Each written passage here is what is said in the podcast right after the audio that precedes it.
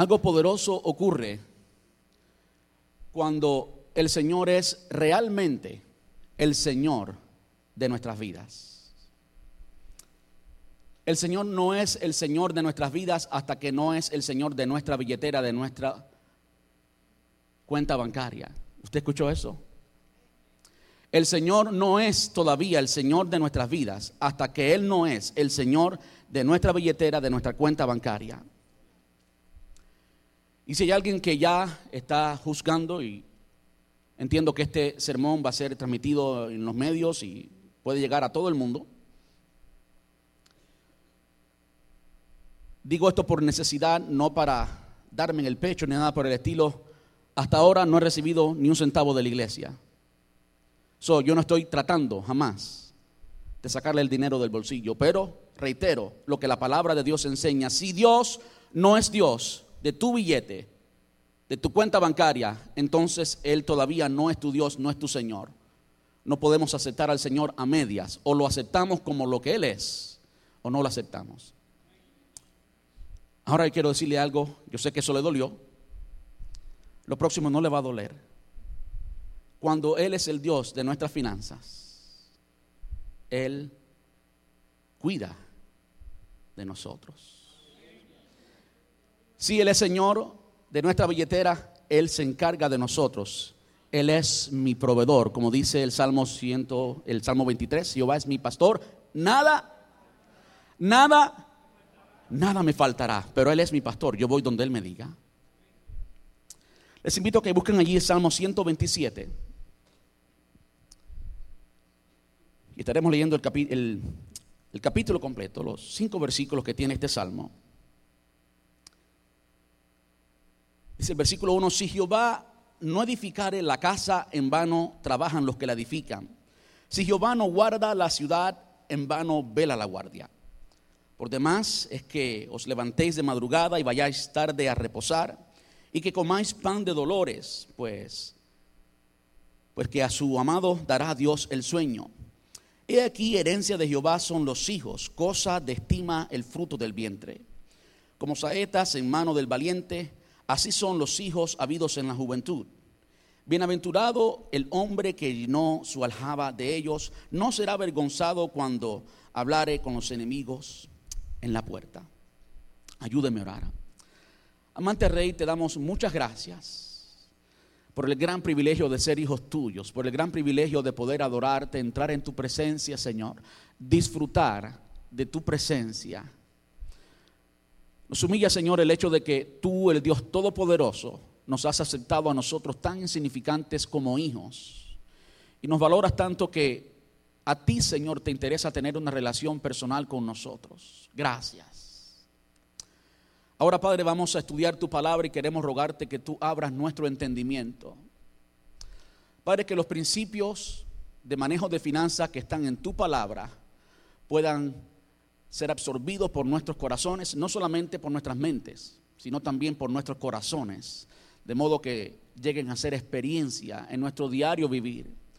Y que así, Señor, podamos verdaderamente disfrutar las finanzas del reino, podamos vivir como hijos tuyos, como hijos del rey, sí en este mundo, pero como hijos tuyos, Señor. Quiero rogarte que tú abras el corazón de cada uno de nosotros, quites todo obstáculo y que nos hables en esta tarde, Señor. En el dulce nombre de tu Hijo amado Jesús. Muchas gracias, papá. Amén. Y amén. Puede sentarse, gracias. Cuando usted eh, quiere recibir consejo en cuanto a dinero, en cuanto a finanzas, por seguro usted está buscando un buen consejero de finanzas. Primero y esencialmente usted está buscando una persona que tenga éxito en cuanto al manejo de las finanzas. Sería inútil, sería necio preguntarle de finanzas a alguien que está en bancarrota o a alguien que no ha sabido manejar su finanza, aunque de la bancarrota y del mal manejo de las finanzas también, también podemos recibir consejo. Pero si usted quiere practicar y llegar a tener éxito en sus finanzas, hay muchas fuentes a las cuales usted puede ir. Hay muchas fuentes del mundo que no necesariamente son malas, muchas enseñan principios, incluso bíblicos, aunque no son cristianos, enseñan principios bíblicos. Pero por supuesto no vamos a ir ahí, porque nuestra fuente siempre es el Señor. ¿Cuántos dicen amén? Nuestra fuente siempre es la palabra de Dios, de modo que hoy vamos a ir a la palabra de Dios y en la palabra de Dios vamos a aprender de un hombre que fue muy rico, fue el Donald Trump de los tiempos pasados, aunque con un corazón totalmente diferente. No quisiera ofender a nuestro hermano Salomón, el rey Salomón, con compararlo con tal persona como Donald Trump, pero me estoy refiriendo en el sentido financiero, por supuesto. Ustedes saben que Donald Trump es alguien que ha sabido usar, tenemos que darle ese crédito, sí. El hombre sabe manejar el dinero, eso es lo único que sabe. Pero no quiero meterme en política. Quiero que aprendamos de Salomón. Salomón es alguien único en cuanto a nuestro consejero en esta tarde. Es alguien único porque la sabiduría de Salomón, la palabra nos enseña claramente que fue dada por Dios. Incluso no fue dada por la experiencia, no fue dada por ningún otro recurso. Dios le dio la sabiduría y la palabra nos dice que él fue el hombre más sabio de la tierra en su tiempo el hombre más sabio de la tierra en su tiempo fue Salomón. ¿Cree usted que podemos oír consejo de él? Por supuesto que sí. Ahora, lo, curioso, porque es curioso honestamente, de lo que vamos a hablar hoy, es que hoy vamos a estar aprendiendo de Salomón y de finanzas, un tema tan serio como son las finanzas, y vamos a estar oyéndolo de una canción. Yo no conozco muchas canciones que hablan de finanzas, ¿saben? Muchas hablan de romance, muchas hablan de, otras cosas. Por supuesto, la alabanza para el Señor habla, pero no muchas hablan de finanzas.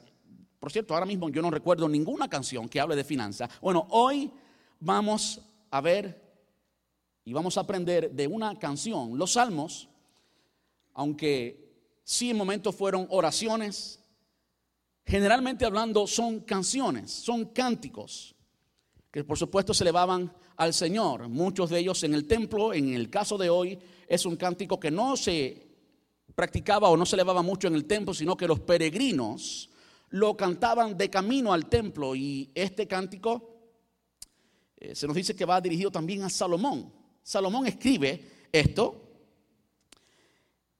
y podemos abrir nuestro corazón para escuchar, del hombre más sabio que habitó sobre la tierra más que cualquier otro hombre, dice Primera de Reyes capítulo 4. Ahora, algo curioso en la vida de Salomón, a pesar de haber tenido la sabiduría de Dios, él mismo no fue atento, él mismo no respondió a esa sabiduría, de modo que los finales de la vida de Salomón no fueron los más exitosos, no fueron lo mejor. Y no fue lo mejor, escúcheme bien porque tiene que ver con finanzas, porque Salomón no valoró lo que tiene valor. Salomón no valoró lo que tiene valor, quizás porque tenía mucho, se trata de relaciones personales, algo que es eterno y que tiene mucho valor. Yo sé que quizás usted no esperaba escuchar algo así, pero sí cuando hablamos de algo que tiene valor, es algo que es eterno, algo que no es material, se trata de relaciones personales. Y quizás cuando tenemos nuestro enfoque cuando tenemos nuestros principios, en acuerdo a los principios de Dios, en coherencia con los principios de Dios, Dios valora las relaciones personales, ¿sí o no? De modo que sacrificó a su Hijo unigénito para que todo aquel que en Él cree no se pierda, mas tenga vida eterna. ¿Valora a Dios o no las relaciones personales? Claro que sí. Ahora, en el caso de Salomón, hablando de la sabiduría de Salomón, los logros de Salomón, Salomón era un constructor extraordinario. Salomón era un constructor como yo no conozco ninguno, no conozco ninguna compañía de construcción que se compare siquiera con Salomón. Salomón primeramente fue quien edificó el templo allí en Jerusalén. Siete años y medio edificando el templo. Después se tomó, creo que 13 años, si no me equivoco, edificando su casa, y eso nos demuestra una vez más los principios, los valores que tenía Salomón. No era parecido a su padre David. David era un hombre que amaba por encima de todas las cosas a Dios.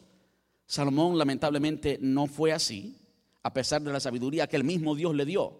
Y lo vemos tangiblemente en el hecho de que él en siete años y medio construyó el templo y se tomó 13 para construir su propio palacio allí, eh, también en Jerusalén, lo cual era un lujo, un lujo, perdón.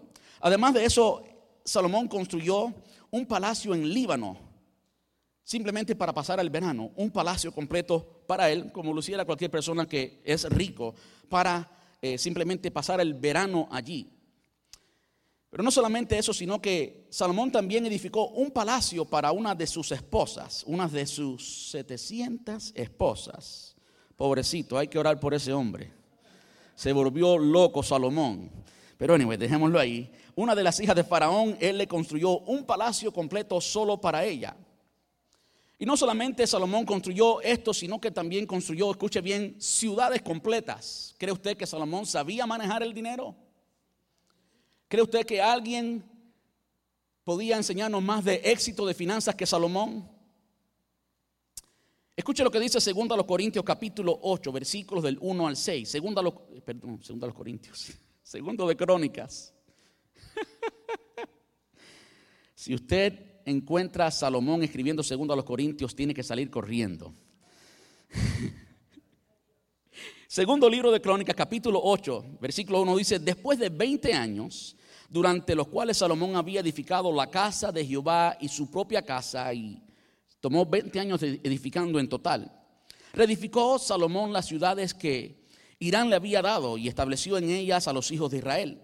Después vio Salomón a Hamad de Soba y la tomó, una ciudad, y edificó a Tadmor en el desierto, una ciudad en el desierto. Salomón la edificó, así que eh, Donald Trump tiene que preguntarle a Salomón, y tiene primero que aceptar a Jesús para que Salomón le dé entrada. Y todas las ciudades de aprovisionamiento que edificó en Hamad. Asimismo reedificó a Bet en la de la, de arriba y Bet la de abajo, ciudades fortificadas con muros, puertas y barras. Y a Balad, a todas las ciudades que, de provisiones que Salomón tenía, también todas las ciudades de los carros y de la gente de a caballo, y todo lo que Salomón quiso edificar en Jerusalén, en el Líbano y en toda la tierra de su dominio. ¿Sabía manejar el hombre la economía y bienes materiales, sí o no? Construía ciudades completas, de modo que podemos escuchar de Salomón, tenía éxito. Ahora, hay algo que ocurre en la vida de Salomón. Después de la dedicación del templo, el Señor le habla y le dice, mira Salomón, si tú me honras, y el pueblo de Israel me honra.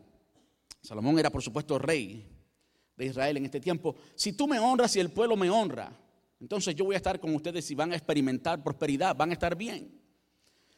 Pero si ustedes se vuelven contra mí, si ustedes me dan la espalda, si me abandonan, si no practican mis principios, entonces todo esto, todo lo que Salomón había construido, incluyendo el templo, va a ser totalmente destruido. Estas fueron las palabras del Señor a Salomón. ¿Cuál era el problema de Salomón? Bueno, Salomón, como decía ahorita, tenía 700 esposas y si eso no fuera necesario y suficiente, tenía además de esas 700 esposas 300 concubinas, 300 queridas. Y permítanme hacer un, un, un pequeño paréntesis en medio de esta predicación acerca de finanzas para hablar acerca de matrimonio y de todo esto, porque sé que todos están haciendo la pregunta, bueno, ¿y qué pasaba entonces? Que hoy no se puede. Y los hombres que están, quizás tienen esa pregunta aquí, no se atreven a decirlo porque la esposa le da con el codo. Y muchos creemos que Salomón pues, era un hombre muy privilegiado. Salomón no creo que haya sido Sí, tenía la sabiduría del Señor, pero precisamente esa sabiduría del Señor, ¿quién le echó a perder? Y vamos a verlo ahorita literalmente, que la palabra lo dice, no yo. Quien lo echó a perder fueron precisamente las mujeres. No era bueno. La palabra de Dios no nos dice literalmente, escúcheme bien, no podemos decir que Dios dice lo que no dice. Usted no puede, eh, como resultado de una asunción personal, decir que la Biblia dice o que Dios dice algo que no dice. Usted puede asumir lo que te quiera asumir, pero esa es su opinión y no necesariamente la opinión de Dios. Y la Biblia en ningún lugar registra que Dios está de acuerdo con la poligamia, que Dios está de acuerdo con que un hombre tenga varias esposas. De hecho, cada vez que esto ocurre en la palabra, en la vida de Salomón y en la vida de todos los otros hombres, aun hombres de Dios, nunca funcionó para bien. Siempre causó un problema. Si usted va atrás al Génesis, Dios no hizo a María, Josefa, eh, Fernandina y... No, no, no, Dios hizo a Eva. Y si seguimos ese principio, entonces va a funcionar. La razón que entendemos, y esta es la opinión que tenemos nosotros, no necesariamente eh, lo que es, porque la Biblia no lo dice así.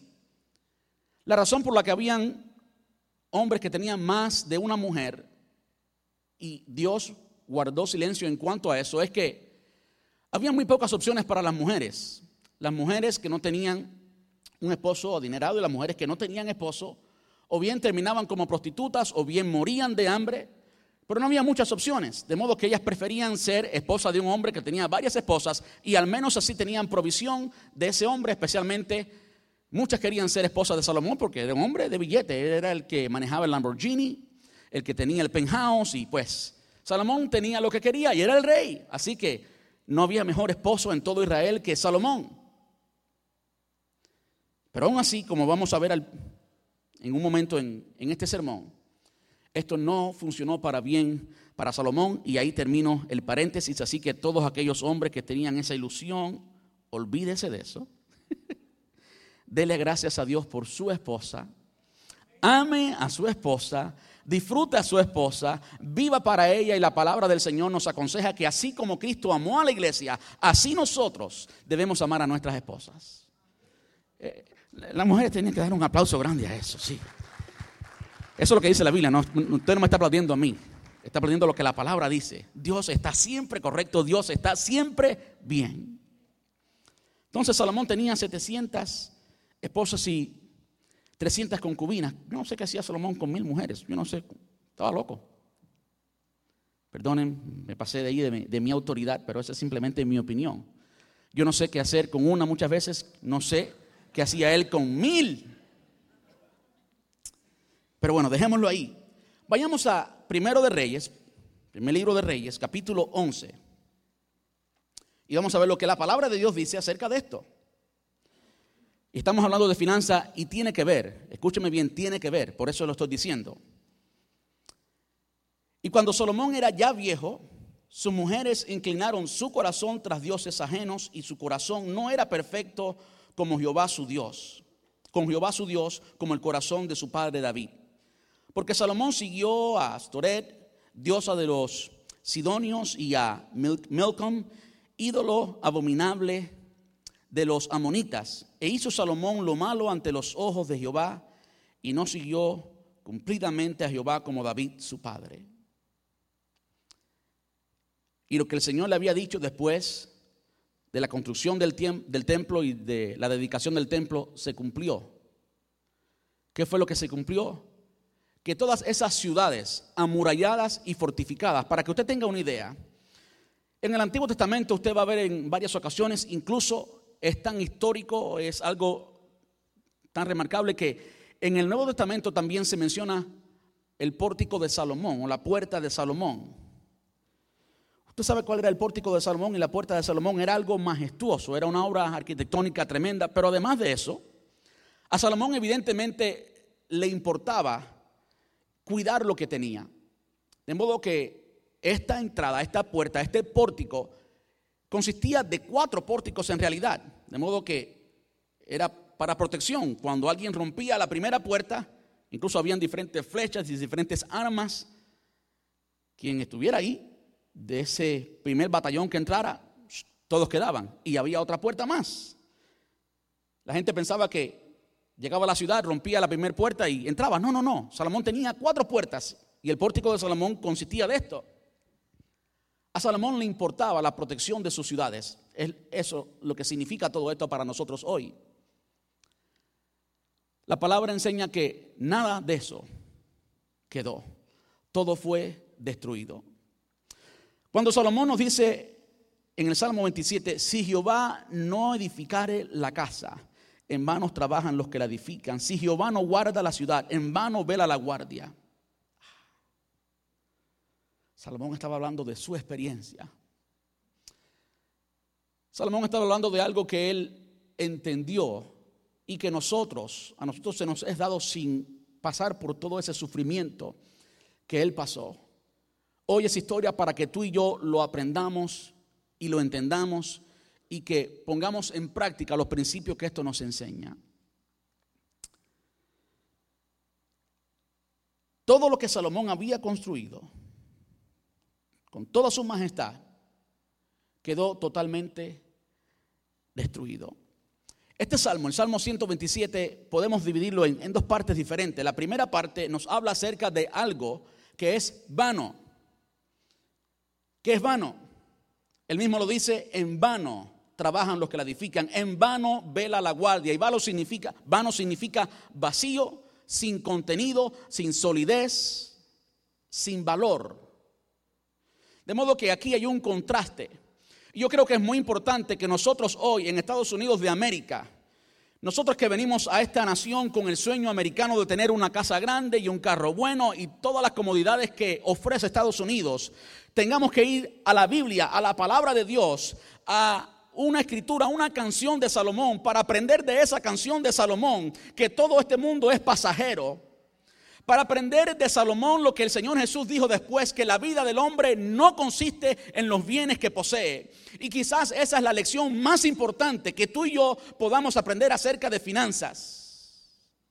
Si Jehová no edifica la casa, en vano trabajan los que la edifican. Si Jehová no vela la ciudad, en vano vela la guardia. De modo que este sermón yo le he titulado, ¿se me olvida? Invitando al dueño del banco. Invitando al dueño del banco. Hoy tú estás aquí sentado, pero en tu mente tú estás sentado con el dueño del banco y el dueño del banco te está hablando cómo es que se manejan las finanzas en el reino. Y lo primero que tenemos que valorar y lo primero que tenemos que entender es que si Jehová no es quien edifica, en vano estás trabajando. Si Jehová no está contigo, si tú no estás invitando a Dios a manejar tus finanzas y no es Él quien está contigo, en vano será todo lo que estás haciendo. Yo no sé cuántos, cuántos han experimentado eso, trabajar en vano. Yo no sé cuántos de ustedes han hecho tanto esfuerzo y creo que ha sido una experiencia repetidamente en muchas de nuestras vidas y a veces no hemos llegado a entenderlo y Dios quiere que hoy tú lo entiendas. ¿Cuántas veces tú has trabajado, te has esforzado, has entregado tu salud, has sacrificado a tu familia, has sacrificado a tus hijos, has sacrificado todas las cosas que tienen valor eterno por simplemente alcanzar algo material y pasajero? Y cuando pasa el tiempo, ni siquiera eso tienes. Si Jehová no edifica la casa, en vano trabajan los que la edifican. ¿Saben? Cuando yo estaba meditando acerca de, muchas veces he hablado de este pasaje, del Salmo 127 y de esto. Hablando, por supuesto, de la necesidad de que Dios esté con nosotros y de que Dios sea quien dirija nuestras vidas. Pero para serles muy honesto, no fue hasta entonces, preparándome para este sermón, que no podía sacar de mi mente este pasaje. Hay muchos otros pasajes en la Biblia para hablar de finanzas y para abrir la serie acerca de finanzas. Hay muchos. Este no podía sacarlo de mi mente. Entiendo que el Espíritu Santo me ha llevado a hablar de este pasaje.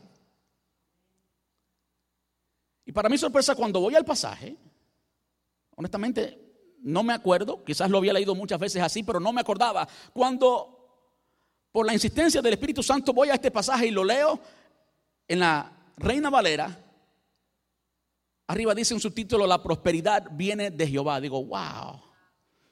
No tengo que buscar ningún otro pasaje. Este es el pasaje para hoy.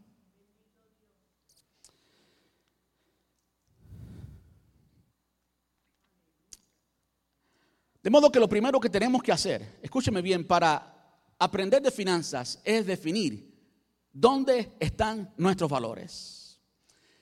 En el pasaje, los dos primeros versículos, cuando habla acerca de la ciudad, y habla acerca de la casa, lo cuales son materiales, pero al mismo tiempo tiene que ver con familia, tiene que ver con comunidad, porque una casa, ¿para que usted tiene casa? Para que habite su familia. Y para que usted construya una ciudad, ahí está la comunidad. ahí está su familia extendida, allí usted hace relaciones. Pero al mismo tiempo, casa y ciudad son términos materiales, son cosas materiales. Una casa es algo material y también una ciudad es algo material. Y a mí me llama mucho la atención que en estos dos versículos, los dos primeros, está la palabra en vano trabaja, en vano trabaja. No es coincidencia, no es eh, un pensamiento inherente de, Salomón, lo que continúa diciendo el Salmo. Muchas veces yo lo he leído y digo, bueno, ¿qué tiene, ¿qué tiene que ver una cosa con la otra? No, Salomón no estaba loco y mucho menos cuando entendemos que estaba siendo inspirado por el Espíritu Santo cuando escribe esto, esto salió de la boca de Dios y no simplemente del pensamiento de Salomón. Y es lo siguiente, el versículo 3. Y aquí, herencia de Jehová son los hijos. Cosa de estima el futuro del vientre. Como saetas en mano del valiente, así son los hijos habidos en la juventud. Bienaventurado el hombre que llenó su aljaba de ellos. No será avergonzado cuando hablare con los enemigos a la puerta. Ahí está el contraste de valores. Si resumimos todo eso en solo una cosa, está la familia allí.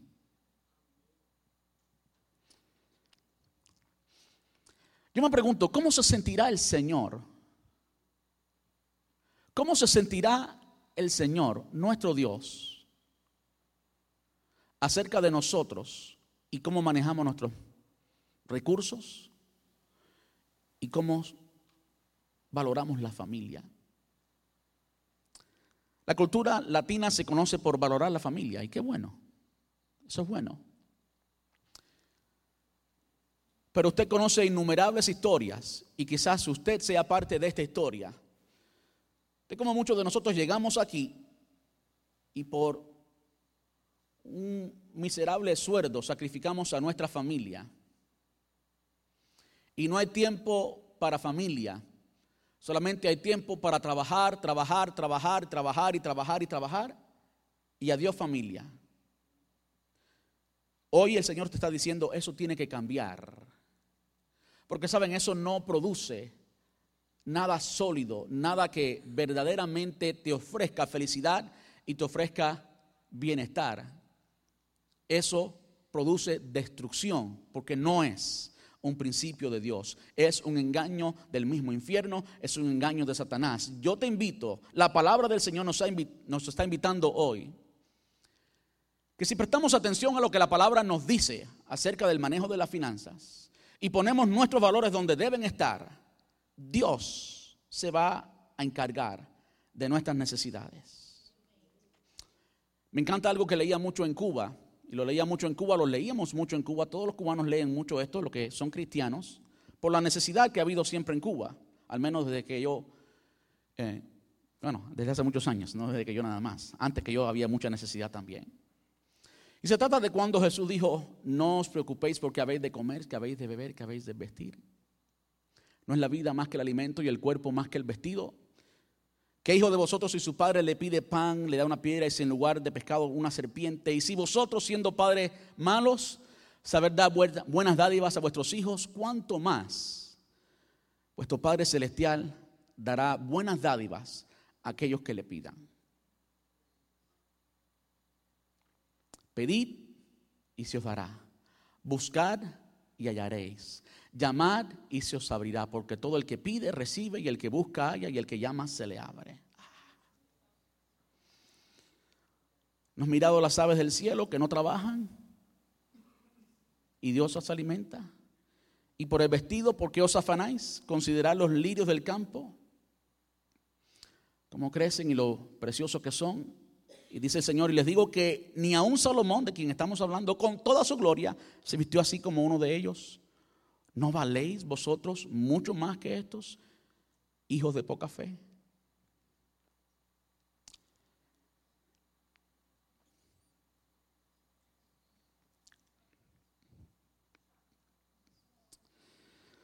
Yo creo que el Señor nos está hablando hoy porque lo hemos sacado de la ecuación. Lo hemos sacado de nuestras finanzas. No sé por qué, Pensamos que Él sí nos salva y Él eh, nos redime de muchas cosas, pero a veces cuando se trata de nuestras finanzas, pues lo sacamos, lo dejamos fuera y Él quiere que le invitemos, Él quiere gobernar nuestras finanzas. Cuando Él gobierna verdaderamente nuestras finanzas, entonces vamos a estar bien. Cuando Él verdaderamente gobierna nuestras finanzas, vamos a estar bien. Lo que quiero decir con eso es lo siguiente. Cuando nosotros ponemos principios bíblicos en práctica para ganar el dinero, cuando nosotros honramos a Dios a la hora de ganar el dinero, eso va a orar para bien.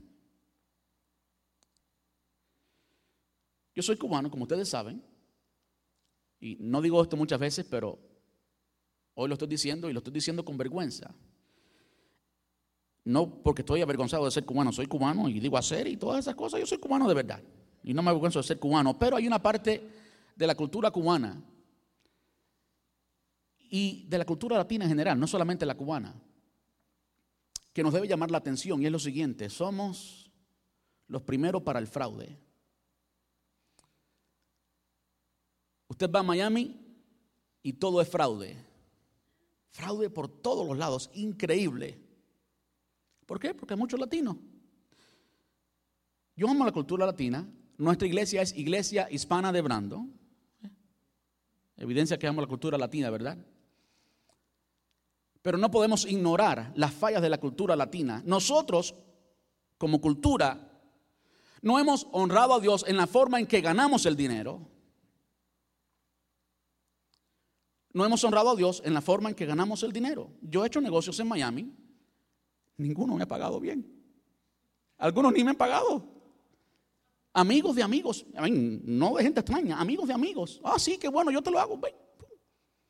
Le doy el servicio como si nunca hubiera hecho nada. Increíble, algo increíble, algo que se ha vuelto, valga la redundancia, una cultura dentro de los latinos hacer las cosas así a media, hacer las cosas como lo hacíamos quizás en nuestro país, donde no había un reglamento, donde las cosas no estaban bien establecidas, donde la ley no importaba mucho, hacer las cosas a machete.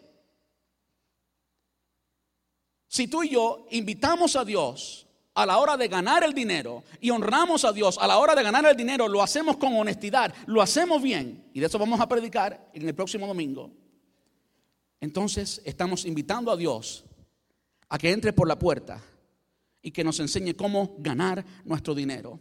Y si después invitamos al Señor a la hora de administrar nuestro dinero, entonces le estamos dando la bienvenida al Señor a la casa. Quédate aquí, Señor. Tú eres quien gobierna mi casa. A veces queremos que el Señor gobierne nuestra casa, pero que no gobierne el dinero en la casa. Y saben, cuando tú y yo ponemos principios bíblicos de administración en práctica, nuestra casa va a estar bien. Eso es invitar al Señor a administrar nuestra casa. Muchos de nosotros cristianos, quien administra nuestra casa financieramente no es Dios. Hay muchos matrimonios cristianos en que las cuentas están divididas. Tú pagas el agua y la luz y yo pago lo otro, y yo pago lo otro, y yo pago lo otro. Y hay unos ciertos principios que no están de acuerdo con la palabra de Dios. Yo pago esto y después gasto todo lo que me queda. No está de acuerdo con la palabra de Dios. No puedes experimentar prosperidad de ninguna manera si vives con esos principios. Y vamos eventualmente a hablar de eso, por eso no quiero hablar mucho ahora. Tenemos que invitar a Dios a la hora de ganar nuestro dinero. Tenemos que invitar a Dios a la hora de administrar nuestro dinero. Y hay otra cosa que nosotros a veces ni hacemos. Y pensamos que Dios no está interesado en esto. Y es que tenemos que invitar a Dios a la hora de multiplicar nuestro dinero. Lo que pasa es que a muchos de nosotros, consecuentemente, si no invitamos a Dios a la hora de producir o ganar el dinero, y no lo invitamos a la hora de administrar el dinero, por supuesto no hay buena administración, no hay buena entrada, no hay nada que multiplicar. A veces ni siquiera hemos pensado en esa etapa, ni siquiera nos cabe en la mente el hecho de que Dios puede multiplicar nuestro dinero y hay principios bíblicos que muchos los han descubierto a la hora de multiplicar el dinero pero muchos de nosotros ni siquiera hemos llegado allí. porque los dos primeros pasos lo hemos dado mal. Y por último, disfrutar el dinero. Vamos a ver, estos son los títulos, o al menos el tema, no el título, porque quizás el tema de los próximos sermones. Invitando al dueño del banco. Quiero que vaya conmigo a Salmo capítulo 24. Salmo capítulo 24.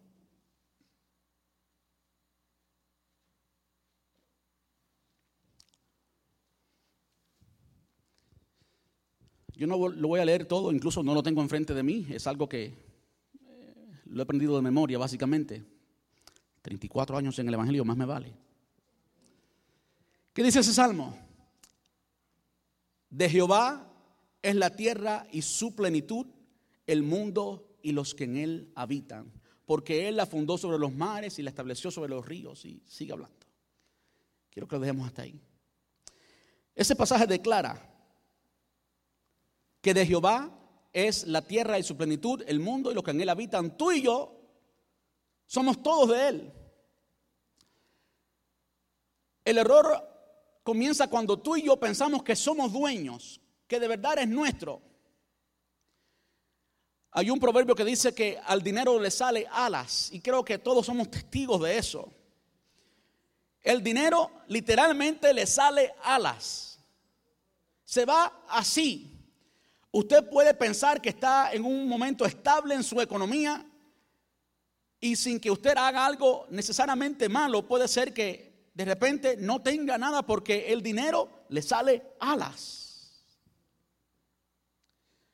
Cuando usted y yo alineamos nuestro pensamiento en cuanto al dinero con el pensamiento bíblico y nosotros declaramos y creemos y vivimos por este principio de Jehová es la tierra y su plenitud, el mundo y los que en él habitan, mi dinero es de Jehová, mi dinero es de él, yo soy solamente administrador. Y vamos a verlo especialmente en el tercer sermón cuando habla de administrar el dinero, la palabra nos pone a nosotros como los administradores y no los dueños.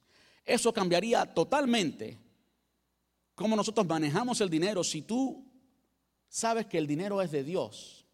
Escúchame bien, no el 10%, no el 10%, como se nos ha enseñado, todo. Y yo le pedí que trajeran la ofrenda antes porque yo sé que esto se ha usado mucho por ahí para manipular a la gente. Todo tu dinero es de Dios, quítate los zapatos y tráelo también. Increíble.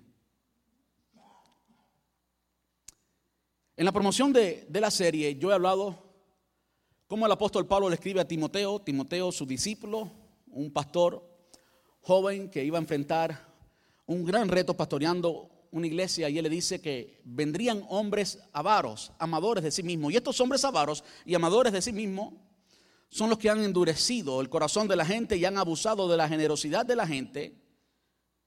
De modo que yo entiendo por qué hay tanta gente que ha cerrado la puerta y ni siquiera quiere oír para nada de finanzas. Porque lamentablemente, y tengo que aceptar esto, lo que más la iglesia ha hecho cuando habla de finanzas es diezmo, es dame, es dame, es dame. De modo que no hemos enseñado a dar, no hemos enseñado a administrar, de modo que la gente no tiene. Y después le estamos diciendo, dame, dame, dame. De modo que lo que tiene se lo da uno o se lo da a la iglesia. Y hay muchas personas que le han prometido diferentes cosas que Dios no ha prometido.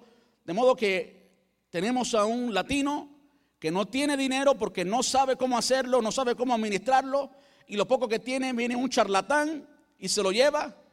Y ese esa persona piensa que le dio a Dios cuando no le dio a Dios, enriqueció y construyó la casa de un hombre que se dice ser hijo de Dios, que se dice ser siervo del Señor y la Biblia le dice que es un avaro, alguien que no tiene piedad, alguien que no es de Dios, que es un falso. Y entonces la iglesia de Jesús sufre las consecuencias. La iglesia de Jesús sufre las consecuencias y hemos sido muchas veces víctimas, hablando generalmente de esto, pero yo quiero animarles a que usted invite a Dios, el dueño del banco, el dueño del dinero, a que administre sus finanzas. Que usted invite a Dios desde el principio, cómo la ganamos. Que usted invite a Dios en el medio, cómo administramos nuestras finanzas, que usted invite a Dios después, que usted está tranquilo a la hora de multiplicar el dinero y construir riquezas. Quiero tomar la oportunidad para decirle que el amor a las riquezas, el amor al dinero es malo. Pero tener riquezas no es necesariamente malo. El dinero no es necesariamente malo. El dinero de hecho prueba tu carácter. Tú quieres saber el carácter de alguien, dale dinero y vas a saber lo que hay en el corazón de esa persona. Un pasaje que a mí me encanta mucho cuando hablo de esto de dinero y de prosperidad y de todo esto. Yo sé que es un tema muy sensible y vamos a debatirlo a lo largo de la serie. Es el Salmo 1. El Salmo 1. En ese salmo hay dos promesas que a toda esta gente que le encanta la prosperidad, ellos creen mucho en esto y lo citan mucho. Será como árbol plantado junto a corrientes de agua que da su fruto a su tiempo y su hoja no cae y todo lo que hace prosperará. ¡Wow! ¿A quién no le gusta eso? A mí también me gusta eso. Pero esa promesa es condicional y la condición es lo que está antes. Y la primera condición es una condición que ningún mundano puede tener. Bienaventurado el varón que no anduvo en consejo de malos, ni anduvo en camino de pecadores, ni en silla de escarnecedores se ha sentado. De hecho, con eso no cumple ninguno de nosotros, nadie cumple con eso, eso cumplió solamente una persona, Cristo Jesús. Y eso llega a ser parte nuestra cuando somos creyentes y esa justicia de Cristo es pasada a nosotros, de modo que cumplimos a través de Jesús con, ese, con esa primera condición de este salmo. Sola y únicamente por gracia a través de Jesús, no porque te lo hayas ganado. Ahora, lo segundo es algo que tú puedes hacer. Y es, sino que en la ley de Jehová está su delicia. Delicia. No vamos a... Ya leí la Biblia hoy, ya terminé eso. No, no, no, no. En la ley de Jehová está su delicia y en su ley medita de día y de noche, meditando todo el tiempo la palabra de Dios. ¿Qué pasa con alguien así? Que termina inevitablemente actuando como Dios porque sus pensamientos, su disco duro, su sistema operativo lo que tiene es palabra de Dios, es principios bíblicos, es lo que la Biblia enseña, inevitablemente, consecuentemente, esa persona va a vivir como Dios. Va a vivir no valorando lo material y temporal, sino valorando lo eterno, valorando lo que importa. Esa es la persona a quien Dios puede bendecir. Todo lo que hace prosperará. Esa es una persona que va a tener, sí. Por supuesto, cuando hablamos de tener y cantidades y demás, tenemos que entender que lo que es mucho para mí, quizás no sea mucho para alguien en África. Quizás para alguien en África tener una casa de madera sería lo máximo. Mucho es relativo y es relativo depende en el contexto en que vivimos. En el contexto de América, pues, quiero dejarles con esto. Si tú verdaderamente quieres que Dios bendiga tus finanzas, y yo anhelo, honestamente anhelo, ver a una iglesia que sale de, que lo, de lo mucho que nos han enseñado y de lo mucho que nos han manipulado, que salgamos de eso, salgamos de, la, de las heridas causadas por eso, de las secuelas causadas por eso, y vayamos a la palabra de Dios y allí en la palabra de Dios aprendamos cómo hacer dinero, cómo administrar dinero, cómo multiplicar el dinero y cómo honrar a Dios con el dinero. Hasta ahora muchos han aprendido solamente cómo ser generosos, incluso en una forma que no produce generosidad, obligando. ¿En qué me habéis robado en vuestros diezmos y ofrendas? Y hablaremos de eso también.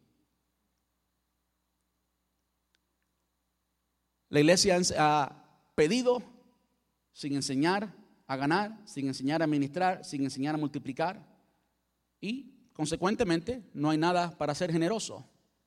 Pero cuando usted y yo ponemos en práctica los principios bíblicos para ganar, para administrar, para multiplicar, y honramos a Dios en cómo disfrutamos el dinero, entonces usted es un candidato para que Dios bendiga el fruto de tus manos. ¿Cuántos quieren eso? No estoy hablando de la super prosperidad, esto no es la doctrina de la prosperidad. Yo deseo eso, yo deseo el bienestar para mi familia.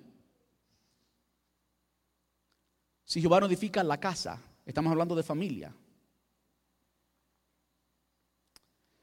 De modo que el consejo de Dios hoy es, invítame, invítame, no me dejes fuera, invítame a tu bolsillo, invítame a tu banco, invítame a manejar tus finanzas. Ya dimos, no vamos a recoger ofrenda ahora, pero yo quiero pedirle que usted saque su billetera, su cheque, lo que usted tenga, su teléfono, si usted usa mucho el teléfono y usa wallet en el teléfono, que lo saque.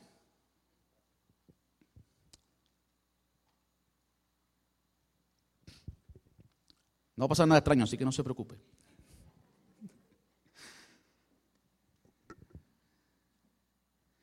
Diga, este, dígalo conmigo, esto no es mi Dios. Esto no es mi Dios. Mi Dios es Jesús. Jesús dijo, escuche bien, Mateo capítulo 6, es imposible servir a Dios y a las riquezas. Es imposible servir a Dios y a las riquezas. De modo que en esta serie vamos a aprender cómo hacer que nuestro dinero nos sirva a nosotros, porque lo que ha habido es eh, totalmente lo opuesto en nuestros valores. El dinero nos, nos gobierna a nosotros y nosotros no damos nada para el Señor. Eso es lo que ha pasado. Lo opuesto es cuando nosotros ponemos en práctica los principios bíblicos y hacemos que nuestro dinero nos sirva a nosotros. De modo que Él no es nuestro amo, sino que Él hace. Él se rige, Él tiene que someterse a lo que la palabra enseña de finanzas. Entonces, nosotros vamos a poder servir a Dios y servir a nuestro prójimo. Entonces, usted puede ser generoso y generosa. Vamos a estar puestos en pie.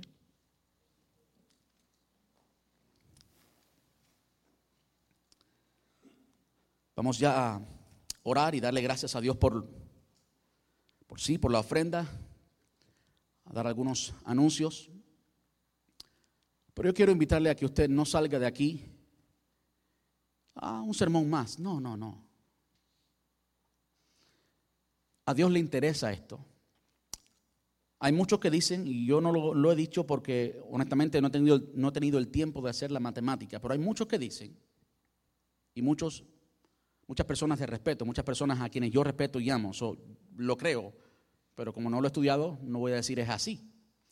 Hay muchos que dicen que Jesús enseñó más de dinero que del reino y del infierno juntos. Yo no he hecho la matemática, yo creo en lo que estas personas dicen, pero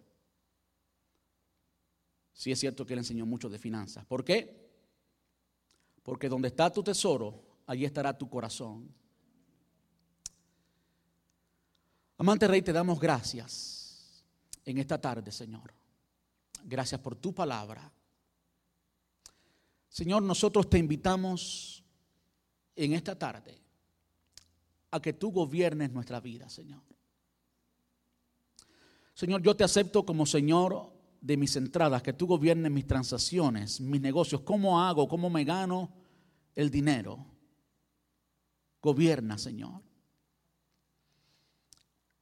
Perdona a aquellos que no hemos hecho en ocasiones lo que a ti te honra, no te hemos dado la entrada. Perdona a los que no te hemos honrado tampoco en la administración, mucho menos en la multiplicación y consecuentemente te hemos atado las manos para tú bendecirnos. Yo te ruego, Señor, que tengas misericordia con nosotros, que nos hables, que nos continúes hablando y que podamos aprender de tu palabra Ahora, hoy comenzamos con esto, Señor. Te invitamos, te necesitamos.